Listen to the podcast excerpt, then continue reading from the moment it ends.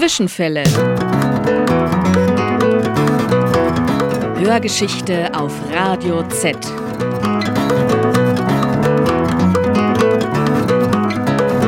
War da was?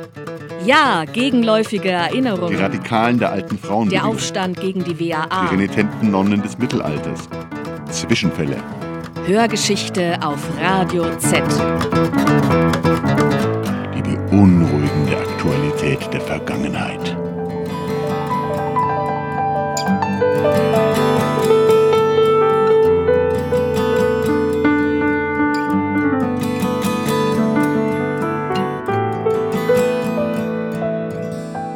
Heute Berufsverbot. Frau Rauscher-Neubauer, nach Artikel 9 Absatz 1 Nummer 2 darf in das Beamtenverhältnis nur berufen werden, wer Gewähr dafür bietet, dass er jederzeit für die freiheitliche demokratische Grundordnung eintritt. Was sagen Sie zu dieser Bestimmung?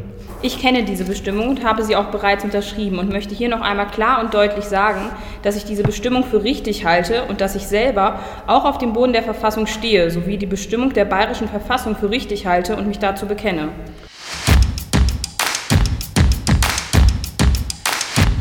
Zu hören war hier der Beginn eines nachgestellten Einstellungsgesprächs, so die offizielle Bezeichnung, in den bayerischen Schuldienst. Bezeichnender für diese Anhörung wäre aber wohl eher der Begriff des Verhörs, wie es die Betroffenen selbst nannten. Es ist die Anhörung, der sich Angela Rauscher am 6. Mai 1981 durch den Regierungsdirektor von Mittelfranken in Ansbach stellen musste. Sie hatte nach ihrem erfolgreich abgeschlossenen Lehramtsstudium an der Erziehungswissenschaftlichen Universität in Erlangen-Nürnberg, wie alle anderen Kommilitoninnen auch, auf den Brief mit der Angabe einer Referendariatsstelle als Hauptschullehrerin gewartet, um diese antreten zu können. Doch vergeblich. Und das war dann eben nicht der Fall. Und auf meine Anfrage, telefonische Anfrage, Warum ich jetzt da keinen Brief bekomme mit der Schule, an die ich mich zu wenden hätte, hieß es eben, man habe Zweifel an meiner Verfassungstreue.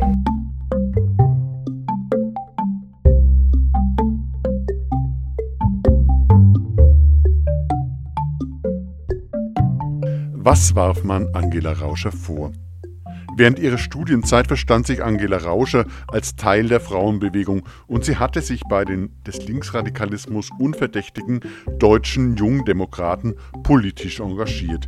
Diese deutschen Jungdemokraten waren eine radikaldemokratische Jugendorganisation noch aus der Weimarer Republik, die nach 1945 in loser Verbindung zur FDP stand.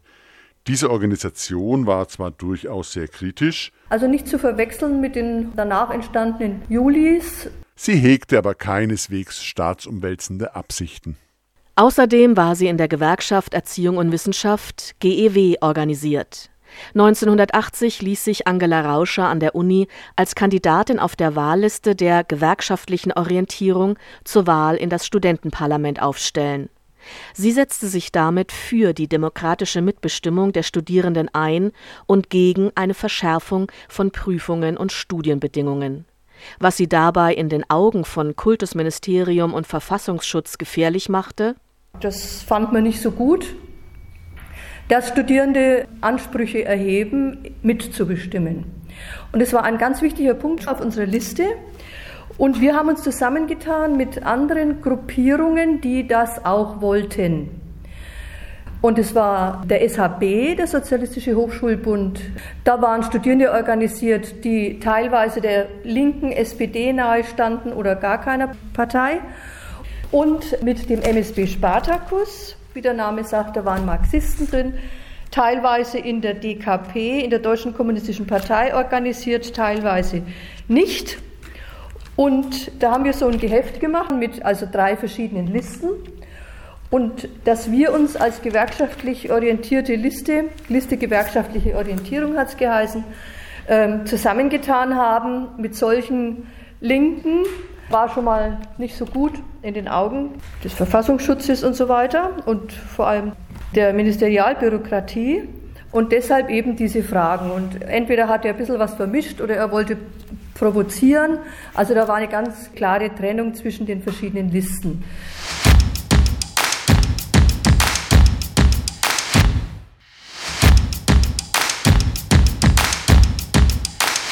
Der MSB Spartakus weiß sich der DKP durch die gemeinsame marxistische Theorie, das sozialistische Ziel und die gemeinsame antimonopolistische Orientierung im Hochschulkampf solidarisch verbunden. Die DKP erstrebt die sozialistische Umgestaltung der Bundesrepublik Deutschland. Wie ist Ihre Meinung hierzu?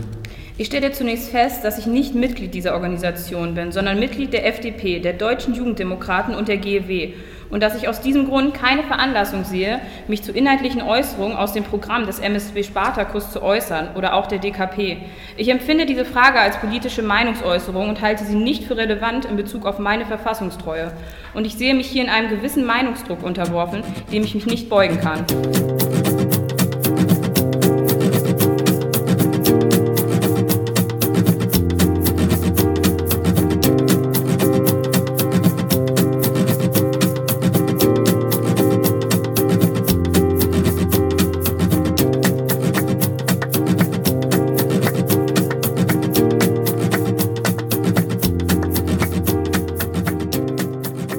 Angela Rauscher hatte durchaus genau die repressive Entwicklung unter der sozialliberalen Koalition beobachtet, unter der Bundeskanzler Willy Brandt mit den Ministerpräsidenten der Länder 1972 den radikalen Beschluss verabschiedete, der zu Berufsverboten für den öffentlichen Dienst führte.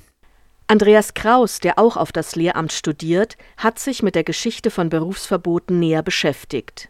Der Begriff Berufsverbot bezieht sich zumeist auf vom Staat monopolisierte Berufe, also Berufe, die man nahezu ausschließlich im Staatsdienst ausüben kann. Also vor allem aus den Bereichen der Schulen und Hochschulen, also die Lehrer und Professoren, aber auch die Post und Bahn waren betroffen, sowie die Bereiche der Justiz und Verwaltung.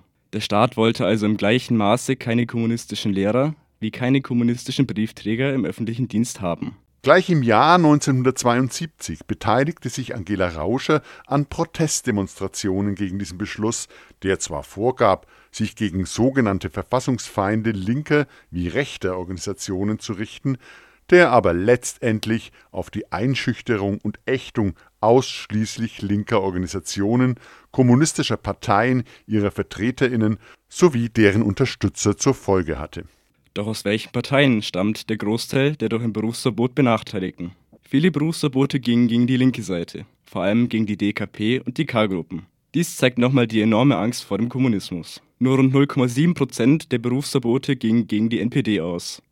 Dies machte bis 1988 genau sieben Berufsverbote gegen NPD-Mitglieder aus, obwohl es zu dieser Zeit weitaus mehr vom Verfassungsschutz als Rechtsradikale im öffentlichen Dienst bezeichnete gab.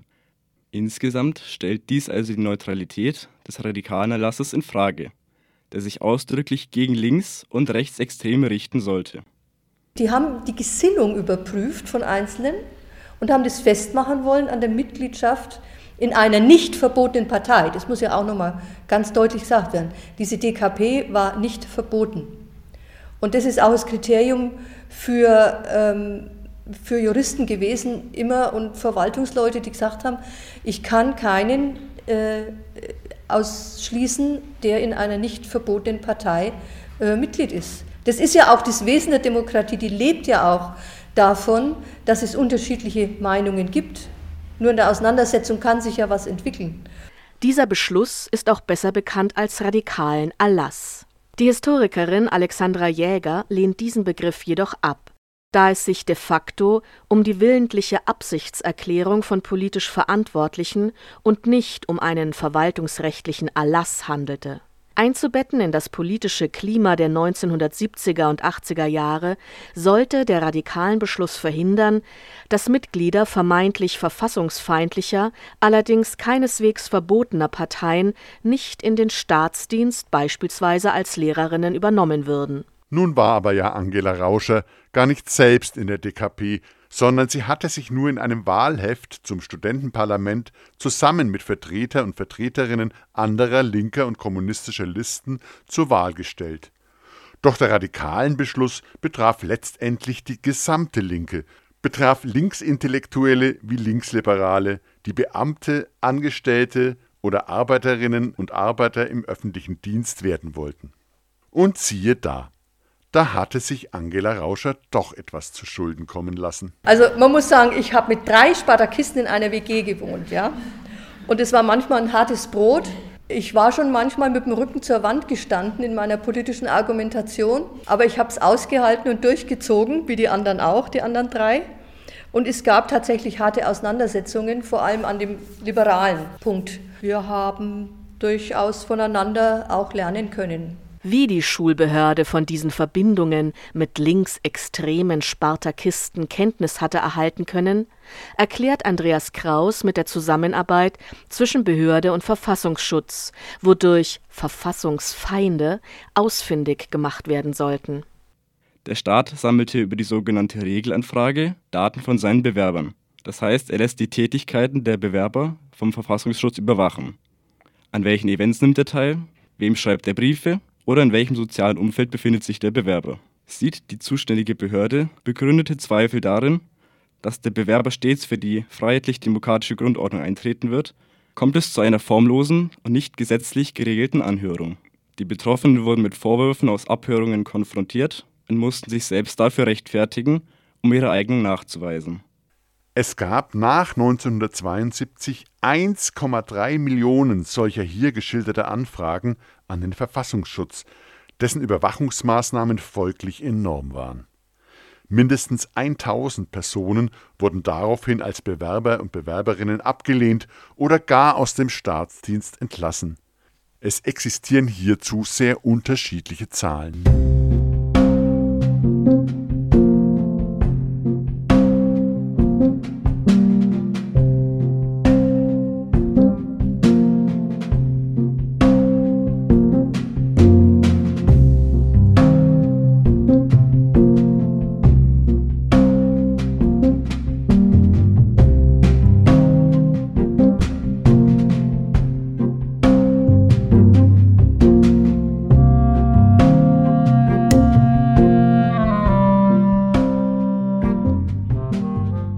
Der Radikalenbeschluss wird als eine Reaktion des Staates und seiner Institutionen auf die neuen politischen Protestformen und die Radikalisierung der jungen Generation infolge der 68er Bewegung bewertet. Nach der Auflösung des Sozialistischen Deutschen Studentenbundes SDS entstanden neue linke und kommunistische Kleingruppen, wie beispielsweise der MSB Spartacus an den Universitäten nach dem Verbot der KPD 1956 war zudem die DKP im Jahr 1969 neu gegründet worden. Warum haben Sie Ihre Vermählungsanzeige in der UZ, dem Zentralorgan der DKP, veröffentlicht? Ich bin aufs Äußerste erstaunt, dass mir hier in Zusammenhang mit meiner Verfassungstreue diese Frage gestellt wird. Und ich halte sie für einen Verstoß gegen meine Rechte als Bürger dieser Bundesrepublik und ebenso als Eingriff in meine Privatsphäre.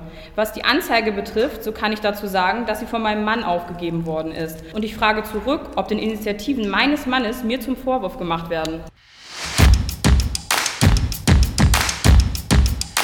Bemerkenswert ist vielleicht, dass da also irgendwelche Leute wirklich überall rumgesucht haben und dann selbst solche Sachen ausgeschnitten haben, wie ich das damals dann auch feststellen konnte. Ich bin 2015 aus dem Schuldienst. Kurz vorher bin ich zur Regierung von Mittelfranken und habe um meine Unterlagen gebeten zur Einsicht. Und da hat ja jede Lehrkraft hat so einen dicken Ordner, da wird alles fleißig gesammelt, so im Lauf des Lehrerdaseins. Und da war tatsächlich auch so ein Ding ausgeschnitten drin geklebt. Also da wurde fleißig gesammelt und ähm, alles akribisch äh, notiert, was man getan hat, was vielleicht nicht ins Raster passt. Doch die Überwachung ging noch weiter. Der Regierungsdirektor machte ihr noch folgenden Vorwurf, den er auch belegen konnte. Ich habe das Recht für mich in Anspruch genommen, frei nach dem Motto, ich lebe in einem angeblich freien Staat. Was mir, er mir dann tatsächlich auch noch vorgelesen hat, war wortwörtlich, Sie überquerten am 30. Januar 1980 die Grenze zur DDR an einem bestimmten Übergangspunkt und gaben an, in Urlaub zu fahren. Sprich, die haben also die Kopie gemacht von meinem Ausweis und haben das alles fein säuberlich notiert. War schon ziemlich erschütternd. Zusammen mit Marxisten in einer Wahlunterlage aufgeführt, mit Spartakisten in einer WG zusammengewohnt, einen DKPler geheiratet, der die Hochzeit in seiner Parteizeitung bekannt machte und dann auch noch zum Urlaub in die DDR gefahren. Da kam ja einiges zusammen. Mit Humor konnte Angela Rauscher das allerdings ihrer Zeit nicht nehmen. Es ging schließlich um ihren beruflichen Werdegang und um ihre Zukunft. Ja, zu der Anhörung selber. Ich war ja, wie gesagt, Mitglied der Gewerkschaft Erziehung und Wissenschaft und diese Kolleginnen und Kollegen waren die allerersten, die gesagt haben, wir stehen hinter dir, wir geben dir Rechtsschutz, wir machen eine Veranstaltung, wir müssen an die Öffentlichkeit. Da ist bei solchen Sachen immer die Frage, kläre ich das im stillen Kämmerchen oder will ich das nach außen tragen, um auch der Öffentlichkeit zu zeigen, was hier abgeht. Und wir haben uns, meine Kommilitonin und ich, Sie war auch betroffen und wurde letztendlich nicht eingestellt, weil sie Mitglied des MSB Spartacus war, hat dann lebenslange Konsequenzen. Und wir beide haben gesagt, wir gehen selbstverständlich an die Öffentlichkeit.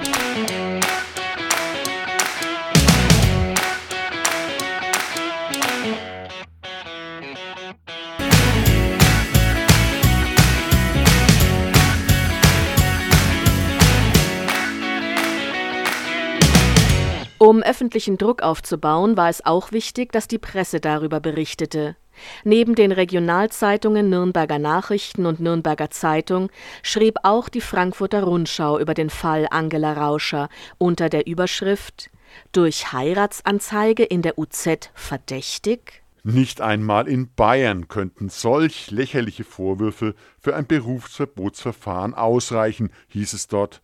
Der Vorsitzende der Jungdemokraten Werner Lutz fragte, ob eine mit einem DKPler verheiratete Lehrerin in Bayern wohl keine Jugendlichen unterrichten dürfe, was er als politische Sippenhaft scharf kritisierte und die Kriminalisierung von Reisen in die DDR ablehnte. Dieser Schritt in die Öffentlichkeit ist für Angela Rauscher noch heute wesentlich und Bestandteil ihres politischen Selbstverständnisses. Unterstützung erhielt sie damals nicht nur von Seiten der GEW und der IG Metall, sondern auch von vielen politisch Gleichgesinnten, den Jungdemokraten, Freundinnen und natürlich von kommunistischen Genossinnen und Genossen. Das hat erstmal die Bedeutung, dass ich nicht alleine bin, hat die Bedeutung, dass was ich tue nicht falsch ist. Und ich bin vor allem sehr gestärkt worden dadurch, in meiner Absicht auch, das nach außen zu tragen und anderen mitzuteilen. Und es gibt einem die Sicherheit, ähm, ja, dass das, was man macht, richtig ist. Und es hat mich in meiner Überzeugung auch bestärkt, dass man nicht kuschen darf und dass man seine Meinung auch äußern muss. Ich habe auch immer wieder die Erfahrung gemacht, wenn ich meine Meinung ordentlich vertrete, argumentiere, dann kann man sich damit auseinandersetzen. Die Vorwürfe gegen Angela Rauscher waren nicht haltbar. Sie konnte 1982 ihr zweites Staatsexamen machen und ging 2015 in Pension. Obwohl Willy Brandt im Nachhinein zurückruderte und den radikalen Beschluss mit den daraus resultierenden Berufsverboten als Irrtum bezeichnete, macht diese Episode in der bundesdeutschen Geschichte doch deutlich, dass die historische Meistererzählung von einer stets fortschreitenden Liberalisierung der Gesellschaft durch Reformen und einen kollektiven Mentalitätswandel problematisiert werden muss ein geradliniger Fortschritt ist keineswegs erkennbar, vielmehr die Gleichzeitigkeit des Ungleichzeitigen. So trug man einerseits den Anspruch vor sich her, verfassungsrechtlich Grundrechte zuzusichern, wie Meinungs- und Versammlungsfreiheit, und zwar auch für linke Radikale. Gleichzeitig aber forderte der autoritäre Staat unbedingten Gehorsam von seinen Beamtinnen und Beamten ein zu überdenken ist also, inwiefern die Geschichtswissenschaft nicht Schlagwörter der sozialliberalen Koalition wie Reform, Liberalisierung und Demokratisierung unreflektiert übernommen hat. Manche kritische Historikerinnen und Historiker ordnen den radikalen Erlass in eine nahezu ungebrochene Kontinuität seit dem antikommunistischen Furor der Nachkriegszeit unter Bundeskanzler Konrad Adenauer ein im Zuge des sich verschärfenden Kalten Krieges wurden bereits damals linke und kommunistische Aktivistinnen durch umfangreiche staatliche Post und Telefonüberwachungen observiert. Den Höhepunkt der Kommunistenverfolgung in der bundesdeutschen Nachkriegszeit bildete das KPD-Verbot 1956 aus Sicht dieser HistorikerInnen wären nicht die DKP-Mitglieder verfassungswidrig, sondern der radikalen Erlass von 1972, weil er deren Grundrechte einschränkte. Berufsverbote sind zudem keine Sache der Vergangenheit. Und es gibt jüngst einen Fall, Kerem Schamberger, den gab es im letzten Jahr, ein junger Kommunikationswissenschaftler, der in München an der TU eine Promotionsstelle bekommen sollte. Sehr gut qualifiziert und äh, der hat angekreuzt, wahrheitsgemäß, Mitgliedschaft in der DKP, Mitgliedschaft bei der Roten Hilfe und Mitgliedschaft bei der Vereinigung der Verfolgten des Naziregimes. Putsch. Nein, sie dürfen nicht. Der ist sofort an die Öffentlichkeit. Alle möglichen haben ihn unterstützt und offensichtlich auch vor allem sein Prof, zu dem er kommen sollte, der hat Rückgrat gezeigt, was eine sehr wichtige Eigenschaft ist, vor allem im öffentlichen Dienst, und hat sich hinter ihn gestellt und er ist tatsächlich eingestellt worden. Das ist eine Ausnahme, hieß es dann. In Bayern werden angehende Lehrkräfte für den Beamtendienst noch immer im Vorfeld gefragt, welchen politischen Organisationen sie angehören und, wenn es die falschen sind, zeigt das Konsequenzen bis hin zum Berufsverbot. Also wenn Sie in den Staatsdienst gehen werden, kriegen Sie auch so ein Formular und da steht dann drauf, bitte kreuzen Sie an, in welcher Organisation Sie Mitglied sind. Und dann steht da drauf DKP und VVN, Vereinigung der Verfolgten des Naziregimes und alle möglichen Organisationen, Rote Hilfe und so weiter. Die Lehramtsstudentin Lisa Vidoni resümiert denn auch. Es gibt Bündnisgruppen in Bayern, die sich gegen Gesinnungsschnüffelei und diesen Fragebogen einsetzen. Die freie politische Meinungsäußerung, die uns das Grundgesetz garantiert, ist also auch heute noch zu Teilen eingeschränkt, weil man im Zweifelsfall Benachteiligungen zu befürchten hat. Es ist ein Widerspruch in sich selbst, wenn man zum Schutz der Verfassung unveräußerliche Grundsätze der Verfassung preisgibt.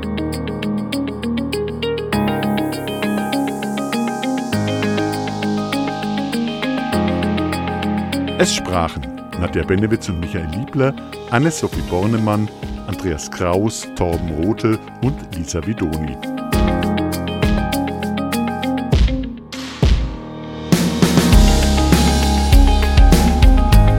Das Gespräch mit Angela Rauscher wurde am 15. Januar 2018 in Nürnberg geführt. Wir danken Angela für ihre Bereitschaft, das Interview auch für unsere Radiosendung von den Zwischenfällen zur Verfügung zu stellen.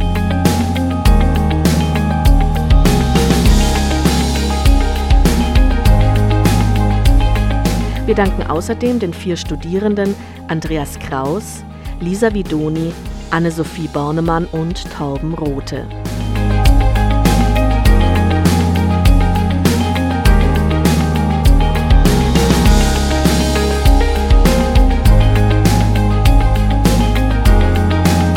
Mit Musik von Scott Holmes, Blue Dot Sessions, Ketzer und David Chesney.